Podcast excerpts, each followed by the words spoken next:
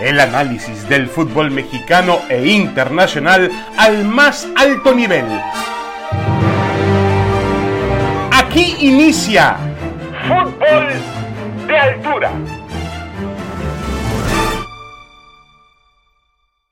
Damas y caballeros, bienvenidos, bienvenidos a Fútbol de Altura. Aquí estamos en el podcast de ESPN junto a Roberto Gómez Junco, Paco Gabriel de Anda, con temas del mundo del fútbol, tanto nacionales como internacionales, y la Liga MX que se aproxima a su, a su jornada final y al inicio de la, de la postemporada o de la mm, reclasificación y liguilla. Pues la noticia es que los dos equipos más populares o con mayor capacidad mediática y también ganadores en la historia del fútbol mexicano están cambiando el semblante de su temporada o lo han cambiado por completo. A la América que comenzó en los últimos lugares con Santiago Solari, hoy está respirando entre los cinco o seis mejores equipos del campeonato mexicano y las Chivas que no tenían la contundencia, que no sabían terminar los partidos con Marcelo Michel Año, están encontrando resultados ahora con Ricardo Cadena. Es decir, los dos interinatos están funcionándole para América y para Chivas. Roberto, un saludo con mucho gusto y te preguntaría, para ti, eh, ¿en América y Chivas están repuestos y listos para competir por todo? David y Paco, igualmente me da mucho gusto saludarlos. Muy buenas tardes a, a todos. Eh, bueno, no lo sé, pero si la referencia es lo más reciente, obviamente sí. Sí, porque creo que tanto América como Chivas ofrecieron en la jornada 16 la mejor de sus actuaciones. O sea, para, para mí claramente lo que hizo América ante Tigres es su actuación más redonda en lo que va del torneo y también lo de las Chivas ante los Pumas. No siempre hay que entender que, juegas y dejas de jugar en, función del, del adversario que está enfrente, habrá que medirlos ante otros. En el caso del América, vamos a decir que más confiable todo por, por la racha que trae, porque está jugando cada vez mejor. En el caso de Chivas, tres triunfos, eh, gran actuación ante Cruz Azul, no tanto ante los Cholos, pero esta es la mejor de todas ante Pumas. Entonces sí, creo que en, ambos casos da para que los respectivos aficionados contemplen con, con optimismo lo que viene. Correcto. Eh, Paco Gabriel de Anda, eh, ¿en cuánto podemos medir o cuantificar la mejoría de los dos, del América y de Chivas? Buenas tardes, bienvenido Paco. Buenas tardes David, Roberto, un gusto como siempre estar con ustedes.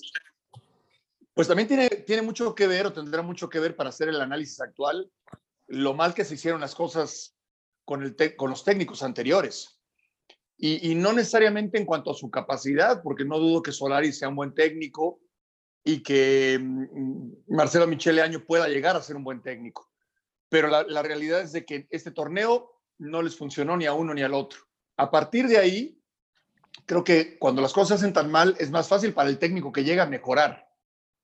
Es lo, el caso eh, de Ortiz, del Tan Ortiz, y el caso de Cadena, que además, gente de ahí de la institución, gente que, eh, Ortiz que venía de la sub-20 y, Cadena, exfutbolista de, de, Chivas, de la cuna de Chivas, y que también trabajaba en las fuerzas básicas, no les es tan difícil. Han hecho bien las cosas y quizás no tanto Chivas, aunque no lo puedes descartar, pero yo sí veo a la América de ganarle a Cruz Azul como uno de los candidatos al título. Sí, sí, sí, de acuerdo. Ahora, la, la, la cuestión es que eh, sabíamos que este América tenía el potencial para jugar en los niveles que tiene actualmente. Aquí, el, antes de, de, pasar con la, con la siguiente pregunta, si sería eh, ya posible pensar que tanto Ortiz como Cadena pueden ser los entrenadores definitivos de Guadalajara y de, la América de Guadalajara, a futuro, aquí Roberto es eh, preguntar y yo me pregunto, me sorprendo, ustedes dos tienen la ventaja de que jugaron al fútbol profesional, yo no, pero Roberto, ¿cómo puede cambiar tanto un equipo de una semana a otra? Es lo que yo no me explico. El América que yo vi volando el sábado en el universitario no tenía nada que ver con el América que vi de, de Solari en, los primeros, en las primeras fechas del torneo. ¿Cómo puede cambiar tanto un, el mismo? Porque son los mismos futbolistas, ¿eh? Los mismos. Bueno, el caso de la América ha sido un cambio gradual, ¿no? No fue tan, tan brusco. Sí, viene de la mejor actuación, pero son varias jornadas de ir eh, ascendiendo, ¿no? Yo, yo creo que allí fue muy claro el caso de, de un técnico que se acerca más a los jugadores, que entiende la problemática de cada uno, que los ordena, que los pone a jugar a lo mismo, ¿no? Ahí, ahí el cambio es, es gradual. Y en el caso de, de, Chivas, sí, la mejor actuación es esta ante Pumas, pero si pensamos en lo que hicieron, por ejemplo, ante Cruz Azul, para mí fue muy parecido a lo que habían hecho en Toluca dos partidos antes. Lo que pasa es que sí se habían caído ante el Monterrey, claro, sometidos ante el poderío del Monterrey, que ahí jugó uno de sus, de sus buenos partidos, no como ha, no como ha jugado después, ¿no? Entonces, lo, lo, de Chivas, yo, yo sí tendría que darle más tiempo, coincido con Paco, no menciono a las Chivas entre los cinco candidatos al título para nada, y al América sí, creo que si mencionas tres, tiene que salir el nombre del, del, América, ¿no? Entonces, en el caso del América sí vi yo un cambio gradual eh, que tiene mucho que ver con, con, con, eso que hizo Ortiz, me da la impresión de acercarse más a los futbolistas, está recuperando la mejor versión de cada uno. Y, en el caso de Chivas, eh, lo, del primero y segundo partido con cadena no lo vi tan por encima de, lo anterior. Lo que pasa es que sí consiguieron resultados que no habían conseguido y seguramente eso también repercute en el ánimo, aligera la presión y les permite ahora sí en el tercer partido de cadena ofrecer la mejor de sus actuaciones.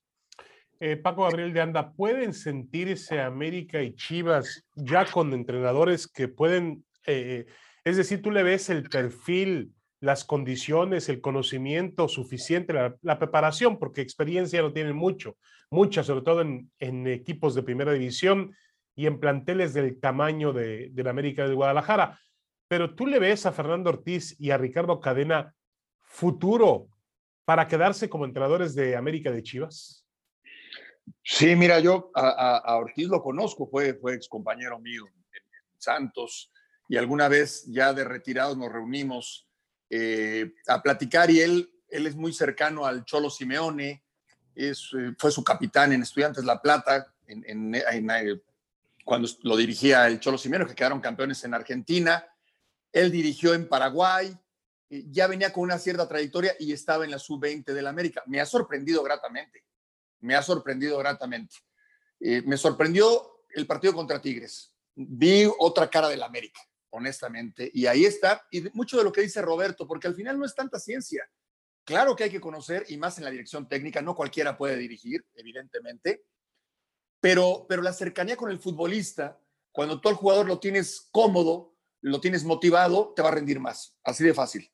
Y somos los futbolistas. En el caso de Chivas, no me atrevería a hablar más porque de cadena no, no lo conozco en lo absoluto como técnico, pero si gana tres partidos seguidos, no puedes decir, es que tengo que buscar a otro. Yo creo que sí se tendría que hacer un análisis. Ahí Ricardo Pelás, que es el, el encargado de la parte deportiva, y tendrías que tomarlo como una opción. No, no es que yo diga que sea injusto, porque hablar de injusticias o injusticias en el fútbol, pues es muy relativo. Yo creo que por el bien de, de las Chivas, porque yo veo otra vez a la afición ahí. Veo otra vez a la afición motivada, metidos a los jugadores y además han ganado 3 de 3. Entonces, no lo puedes descartar a cadena porque tenga solamente tres partidos dirigidos en primera división.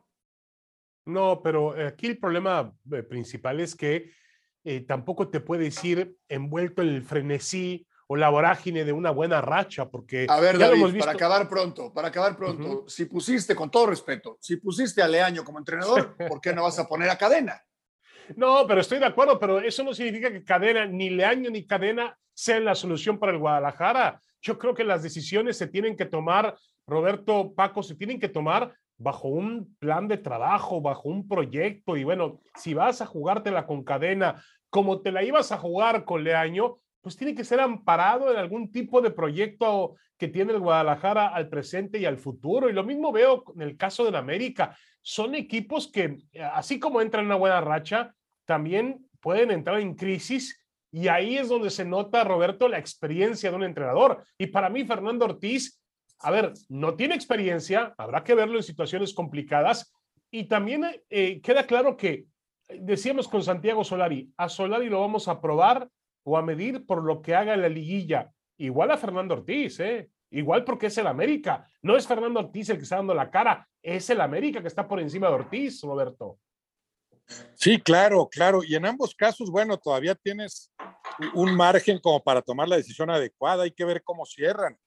si el América siguiera jugando como lo ha hecho y tuviera una buena liguilla, o sea, se metiera primero a la, liguilla y después tuviera una, una, buena actuación ahí, más allá de qué tan lejos llegue, claro que ahí yo veo más elementos como para considerar la permanencia de Fernando Ortiz. O sea, es más fácil poner el ejemplo. ¿Qué pasa si mañana se acaba el torneo?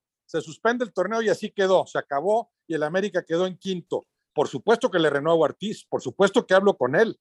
Te quiero de técnico porque me gustó lo que hiciste, porque el cambio fue sustancial entonces merece otra oportunidad. Aquí, bueno, tendrán todavía más elementos para tomar la decisión adecuada. Los dos, tres o cinco partidos más que pueda jugar el América, ¿no? Eh, sí, creo que ahí hay un asunto más sólido. En el caso de Cadena, sí hay que darle más tiempo y también puede ser que cómo cierres, cómo juegues la última jornada, te metes o no directo o en qué posición de reclasificación te metes, cómo te ven la liguilla, sí, sí, sí les dará más, más elementos de juicio como para tomar la, la decisión adecuada. En este momento, yo, yo en el caso de, Ortiz, si ya se acabara todo, claro que le renuevo. En el caso de Cadena, sí dependería de otras cosas. ¿Cuál es tu proyecto? ¿Por, por qué mejoraron las activas? ¿Qué fue lo que hiciste? ¿Fue casual o no? Etcétera. Ahora, eh, también Paco Gabriel, este par de interinatos que han sido, que apuntan para ser exitosos, han sido exitosos los dos, hay que decirlo, eh, han sido un revulsivo para la temporada de ambos equipos. Eh, puede hacernos pensar que equipos grandes, como el caso de América, Chivas, quizá otros como Cruz Azul, bueno, Pumas ya lo hizo, Tigres o Rayados, podrían acudir y decir, señores, en lugar de ir al mercado a buscar un entrenador, a buscar un entrenador de, prosapia, un entrenador con un gran currículum, un entrenador que lo ha ganado todo, o ir a Sudamérica, como acostumbran a ir los, los directivos mexicanos, a veces le va bien, a veces le va mal. Está el caso del Arcamón, que fue una, una gran adición, el caso de, de también, por supuesto, de Almada, que ha hecho un gran trabajo tanto con Santos como con Pachuca. Pero esto podría llevarnos a una nueva moda, Paco Gabriel, de que los equipos busquen, hurguen en sus propias fuerzas básicas, en su propio club, a la búsqueda de un entrenador. Bueno, hay muchos casos hay muchos casos. El más reciente, yo te diría, Siboldi, el, el director de Fuerzas Básicas en Santos, y al torneo siguiente fue campeón. Aunque ya después, al siguiente torneo, post el título, en la fecha 3 lo despidieron, no sé la razón. Eh, bueno, lo de Lilini, que en su primer oportunidad fue subcampeón, no, no es descabellado. Lo de Ortiz, ahí está. Los entrenadores de fuerzas básicas o, de la sub-20, sub-17 normalmente están pendientes del entrenamiento del primer equipo, muchas veces, muchas veces bajan a los vestidores, muchas veces tienen relación con los futbolistas. No digo que cualquiera lo pueda hacer, pero tampoco me parece descabellado. Se menciona al Arcamón. ¿Cuántos como el Arcamón han venido al fútbol mexicano recientemente? Yo te podría hablar de más entrenadores de Sudamérica que vinieron y fracasaron y que hoy tienen una buena carrera en otros países. Caso de Coudet, que vino a Tijuana y no pudo. El propio Diego Coca, que estuvo en, Tijuana también, que estuvo en Santos y no le fue bien. Eh, no, no es. Yo creo que tienes que estar ahí y conocerlo y saber cómo trabaja para entonces poder apostar o no. O poder darle la responsabilidad. Almirón también. Almirón, Almirón fue... sí, bueno, pero no es tan sencillo. Entonces, no, yo creo que así como moda, pues no, no, siempre las modas es, lo mejor, eh, pero tampoco es descabellado, tampoco es descabellado porque es gente que está preparada, no tiene experiencia, pero sí conoce. Para mí lo más importante es conocer la filosofía del equipo, los jugadores que tiene el equipo, cómo les puede sacar más provecho a esos jugadores, ¿no? Y después, bueno, pelear dependiendo a qué aspiras en el, el equipo en el que estás. Sí, sí, sí. Ya para finalizar con este tema, Roberto, pues antiguamente en América cuando iba a hacer un cambio de entrenador eh, o cuando detonaba un proyecto, pues colocaba al, al, Monito Rodríguez de manera interina o en su momento a Cristóbal Ortega o a Juan Antonio Luna y esperaba para que llegara el momento de contratar a un gran entrenador. Yo me refería a que eso puede, puede, puede generar un cambio, lo de Fernando Ortiz. Si lo de Fernando Ortiz resulta en un éxito, como está resultando hasta ahora, y lleva a la América a un resultado importante en liguilla. Claro, ¿qué es un resultado importante en liguilla? Decía Miguel Herrera, con este equipo quedar subcampeón es un fracaso. Eh, pero si Ortiz puede lograrlo, pues habrá abierto una ventana para equipos grandes, equipos del tamaño del América, que antes no se, no se consideraba. Sí, sí, sí. Yo, yo creo que tiene que ver con, con el, el que tengas o no a, a, un personaje institucional, ¿no? Hablabas del Monito Rodríguez, pienso yo en el Pistache Torres, por decirte, en el, en el, en, en el Atlas, eh, José Luis Real en Chivas, que después tuvo grandes campañas dirigiendo, pero era un emergente, ¿no? Es, es alguien de la institución que ahí está y que me puede servir por lo menos para ampliar el margen de maniobra, o sea, se va el técnico en turno, entra él mientras tomamos la decisión adecuada. Vuelve a salir y sigue en la institución. Mucho tiempo lo hizo José Luis Real, mucho tiempo lo hizo el, Pistache Torres, ¿no? Uno en Chivas, el otro en Atlas. Sí te puede servir eso para, para no precipitarte al tomar cualquier decisión. Pero también esto de Fernando Ortiz y lo de Lilini tendría que hacer pensar a los dirigentes que hay que saber, así como hay que saber buscar a los grandes futbolistas, no, no traerte al que ya es crack, porque así te cuesta ve a buscar a los futuros cracks y además puede ser un negociazo como lo han hecho muchos equipos. Bueno, ¿por qué no hacer lo mismo a nivel dirección técnica? ¿En dónde están los futuros grandes entrenadores? ¿A quién le veo eh, cualidades? ¿A quién le ayudo a capacitarse para más adelante darle esa responsabilidad? Lo de Lilini se da casualmente, lo de Fernando Ortiz también. ¿Por qué no propiciar medidas como esa o que decisiones como esa no sean tan casuales, o sea, que sí sean producto de algo bien pensado, bien elaborado. Sí, ya lo decía Paco, que, que existe una afinidad de, del personaje también con los colores del club, que lo, que lo conozca. En este caso, tanto Cadena como Ortiz jugaron en, Chivas y en América, conocen la institución, conocen sus valores, conocen sus, sus, sus fuerzas básicas, conocen, conocen al equipo y eso es importante, a diferencia de que llegue un extranjero, que no tengo nada contra los extranjeros, pero que tengan que pues empezar a conocer el entorno que rodea a un Chivas o a un América.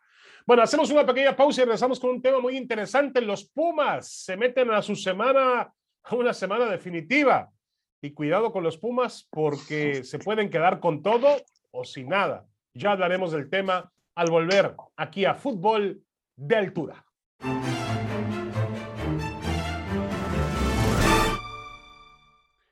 Estamos de regreso en fútbol de altura junto a Roberto Gómez Junco y a Paco Gabriel de Anda. Y bueno, el equipo de los Pumas que ha tenido un torneo muy interesante donde se ha mantenido en una esencia competitiva, tanto en la liga como en la Liga de Campeones de la CONCACAF. Ha sufrido un poco en los últimos dos juegos, viene de perder frente a las Chivas Rayadas del Guadalajara eh, de manera contundente por tres goles a uno. El equipo también empieza a acusar un poco el tema del cansancio y tiene una semana donde va a enfrentar al Seattle Sanders, partido de ida en el Estadio Olímpico el miércoles de la final de la CONCACAF y el, el domingo se va a jugar su clasificación a la liguilla o a la reclasificación cuando enfrente al, al líder Pachuca en el Estadio Olímpico Universitario. Mucha gente decía que había que ayudar un poco más a Pumas y que postergar algún juego, sobre todo el juego contra el San Luis. Yo la verdad creo que los calendarios están muy apretados y obviamente sabíamos desde el principio, Roberto Mesunco, que este equipo tenía para un torneo, no le alcanza para competir en dos. Ha logrado Lilini traerlos hasta esta última semana de CONCACAF y hasta la última semana del torneo mexicano con vida. Sí, pero, pero eh, de lo que yo no estoy seguro es de que, de que no tenga equipo para los dos torneos. O sea, eh, ante San Luis y ante Chivas, juegas dos partidos en la semana, sí. Bueno, o tres, si consideramos el, el anterior, la victoria ante, ante el Monterrey. Vienen esos dos partidos aquí en México. O sea, tampoco, tampoco puedes decir que no puedes jugar con tu mejor equipo, ¿no? Yo, yo sí creo, creo que se, se, se excedió Lilini con los movimientos que, que realizó. Su trabajo ha sido extraordinario, ¿no? Los Pumas, eh, después de eliminar a Cruz Azul de aquel partido de vuelta, de eliminarlo siendo mejor en la ida y en la vuelta en semifinales de Conca Champions, juegan aquel partido contra el Monterrey, especialmente meritoria la victoria, porque juegan medio partido con un hombre menos, ¿no? Hay que recordar, bueno, al final cómo, cómo lo resuelven con un Monterrey encima, con un Monterrey que no jugó nada mal ese encuentro, ¿no? Ahí los Pumas creo que alcanzan su apogeo Entonces, ¿por qué no mantener más o menos a las mismas piezas? Yo creo que sí tienes para jugar dos partidos por semana, ¿no? Toma uno de ellos como si fuera tu interescuadras, que a veces es más desgastante que el partido, ¿no? Eh, movió mucho las piezas Lilini, hubo una, hubo una baja sustancial en el desempeño de Pumas en ambos partidos. El San Luis lo supera con claridad y las Chivas todavía con mayor claridad, ¿no? Entonces, sí queda con esto en predicamento la posibilidad de seguir avanzando en la, en, el torneo interno. Ahora tienen, bueno, el, consuelo que reciben un Pachuca, pues que no se juega nada en términos numéricos, ¿no? Yo no sé el Pachuca si va a utilizar o no a su mejor cuadro en, ese partido ante Pumas, pero ya, ya, ya arriesgó un poco la posibilidad de avanzar en el torneo interno, aunque entienda yo que le dieron preferencia a, a la Conca Champions. No llegas tampoco ni futbolísticamente ni anímicamente en plenitud de condiciones esa final, como sí se veía, como se veían estos Pumas hace 10 días. Entonces yo creo que sí podría Liline pagar, pagar el precio de, un cálculo que para mí no fue muy preciso que digamos. Correcto. Ahora, em, Paco Gabriel de Anda, eh, ¿puede Pumas o debe Pumas darle prioridad a algo? Es decir, puede hoy desechar, yo desecharía que dejara de lado la final de CONCACAF ya estás ahí tienes que jugarla a tope. Pero em, si sacas un buen resultado el miércoles en el Estadio Olímpico, ¿descansarías a tus titulares para el partido del domingo al mediodía en el Estadio Olímpico contra Pachuca? Es que yo creo que esa, esa oportunidad ya, ya pasó. Yo coincido con Roberto de los, de los partidos que mencionó. Ahora ya no. Ahora ya todo es el, el, el, título de, de, la Liga de Campeones de CONCACAF sin duda esa tiene que ser tu prioridad, ya ni siquiera tienes que pensar en administrarte para la liga. Eso ya será en consecuencia con los jugadores que, que te queden. Eh, tu prioridad hoy es utilizar a tus mismos, a los mejores futbolistas, a los mejores, para los dos juegos, el de ida en la ciudad universitaria y el de vuelta en, en Seattle. Ahí ya no sé si le va a alcanzar. Sobre todo con algunos futbolistas que, tienen, que ya tienen cierta en su carrera ya, ya tienen este, una edad determinada, ¿no? Chispa Velarde, por ejemplo, es el que se me viene a la mente, que no te va a aguantar jugar en el mismo nivel todos los partidos restantes. Y así le podemos seguir. Yo creo que su gran oportunidad ya pasó. Hoy no tienes margen de maniobra. Hoy tu margen de maniobra se reduce, no tienes muchas opciones y tendrás que ir sí o sí por el título de, Liga de, de Campeones de CONCACAF. Y en consecuencia, sí, te puedes quedar sin nada, por supuesto, porque, porque la liga yo no, honestamente no lo veo eh, peleando por el título. No, pero para Pumas, Paco, meterse a una reclasificación, eh, entendiendo el torneo que hizo en CONCACAF, pues eh, tiene cierto éxito, ¿no? Hay que tomarlo así, ¿no? Yo te diría, David, yo te diría, si el estar en la final del, campeonato de, de CONCACAF, va, ok, no le basta con el repechaje. Ganar el repechaje y estar en la liguilla, yo creo que ahí Pumas cumpliría. Para mí es así. Aún perdiendo la final de Liga de Campeones de CONCACAF, no basta con entrar al repechaje. Yo creo que tendría que ser mínimo entrar a la liguilla. Creo que es a lo que puede aspirar para, para que digas, tuvo un buen torneo Pumas, tuvo un buen torneo, mejor de lo que esperábamos. Ahí. Algo menor, ah, menos que eso, sí lo, mm, yo creo que se, sería visto desde otra perspectiva.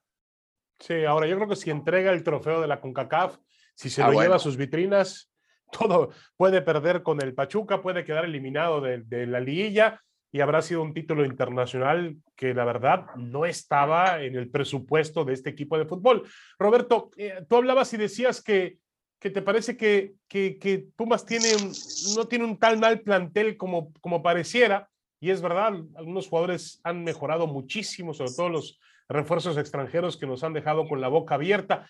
Pero eh, realmente, Roberto, em, hay que exigirle a este equipo que gane la CONCACAF y que llegue a, por lo menos a la liguilla, por lo menos que llegue entre los ocho mejores? Bueno, no sé si exigirle, pero claro que se lo puedes pedir. O sea, si es capaz de jugar como jugó ante Cruz Azul la ida y la vuelta, como jugó ante el Monterrey, como jugó hace tampoco tanto tiempo ante el América en una liguilla, en la partido de vuelta en el Azteca, bueno, quiere decir que tienes con qué para pelear por todo. Es cierto, hay planteles mucho más numerosos, mucho más ricos, eh, pero, los Pumas sí tienen 14 elementos de primera línea. La diferencia es que los Tigres tienen 25 y, el Pachuca 20, me parece bien, pero, pero los 11 o 12 que tú tengas de primera línea, de veras no pueden jugar dos partidos por semana. Ahorita, como dice Paco, ya se redujo el margen de maniobra y claro que le van a dar preferencia a la Conca Champions y salvarán, salvarán la campaña si son campeones, con todo el mérito que eso tiene. Pero hace dos semanas decías, estos Pumas deben ganar la Champions o, o tienen con todo para ganarla y unos días después, con calma, tendrán, tendrán cuatro días para jugar su partido de repechaje, llegan en, un alto nivel futbolístico y serán peligrosísimos para cualquiera en el torneo interno. Ahorita ya no se ve tan así, ya tengo dudas yo de cuál será el rendimiento de estos Pumas en el ida y vuelta contra Seattle y por lo tanto en qué nivel futbolístico llegarían si es que se meten a la fase de reclasificación. Correcto. Y, y Paco, el, el tema de no contar ni con Dineno ni con Leonel López, que aparentemente no van a llegar a la final de ida. No sabemos para la próxima semana en Seattle. ¿Qué tanto disminuye las posibilidades de Pumas? Mucho, mucho, porque no le sobran jugadores. Yo, yo sí creo que cuenta mucho, sin lugar a dudas. Igual van a tratar de, de conseguir el objetivo, pero sí son, sí son piezas importantes y, en este caso, insisto, no te sobran. Así que sí, sí puede repercutir en el, en el resultado final, sin lugar a dudas. Correcto. Por cierto, el Seattle Saunders viene de, de, un par de derrotas consecutivas en la Major League Soccer. Perdió frente al San José, el equipo que dejó hace poco Matías Almeida. Perdió, desperdició una ventaja de dos goles y perdió por cuatro goles a tres el fin de semana en la Major League Soccer. No viene bastante bien el equipo. Roberto, el favorito, tomando en cuenta que cierran en Seattle, el favorito, eh, ¿por, qué margen le darías tú la condición de favorito al equipo de los Estados Unidos? No, sé si se la daría. Bueno, es que he visto poco al Seattle Sounders, ¿eh? Pero, pero me atengo a ese inicio de torneo. Eh, tiene dos triunfos, un empate, cuatro derrotas eh, sé lo que son capaces de hacer los Pumas. No, yo veo favoritos a los Pumas, muy parejo, pero, pero si, hay, si van 16 años consecutivos de, que un equipo mexicano gana, pues ¿por qué va a cambiar ahora, no? Eh, eh, es cierto, cierra en con toda la, la dificultad que eso tenga. Yo lo veo muy parejo, pero si tuviera que apostarle, me puedo equivocar, digo, porque hay un equipo al que casi no he visto, pero yo, yo les apostaría a los Pumas. Sí, de acuerdo, eh, pero hay que tomar en cuenta que el, el Sondras ha sido uno de los mejores equipos de la MLS en los últimos tiempos y yo siento, de acuerdo con lo que dice la prensa y los, lo que expresan los jugadores, el entrenador, yo siento que ellos tienen la intención, Paco, y saben que es la oportunidad que tanto han buscado de ganarse ese lugar al Mundial de Clubes o de ganar la CONCACAF y finalmente acabar con la hegemonía de los equipos mexicanos. Sí, lo, vienen buscando, ¿no? Lo vienen buscando ya de unos años para acá. Yo te diría los últimos cinco años eh, de manera eh, vehemente. No les ha alcanzado. Creo que ahora es cuando. Es un equipo, creo que es más poderoso que Pumas. Es un equipo que atraviesa un buen momento porque siempre se decía que estaban desfasados y que cuando los equipos mexicanos estaban ya en ritmo de competencia, los de la MLS no. Ahora no hay ningún pretexto. Hicieran en casa. Creo que es de, una gran oportunidad para Seattle Sounders, que ha sido el mejor equipo de la MLS en los últimos tiempos y desde luego para la MLS. Sí, de acuerdo. Yo creo que puede ser un espectáculo muy interesante. Además, eh, pues eh, según tengo entendido, la venta de boletos para el partido del miércoles eh, en Seattle para el partido final está prácticamente agotado y para el partido de ida de este miércoles en el Estadio Olímpico también la gente de Pumas se va a lanzar a las taquillas y va a ser una gran, un gran lleno esperando que la cancha de Pumas pese y que logren sacar una ventaja interesante. Bueno, ya lo damos. Muchas gracias, Roberto Besunco. Gracias, Paco Gabriel de Anda. Hasta la próxima. Gracias, un abrazo para todos. Un gusto. Gracias, David. Roberto, un abrazo. Esto fue Fútbol de Altura. Esto fue Fútbol de Altura el análisis del fútbol mexicano e internacional al más alto nivel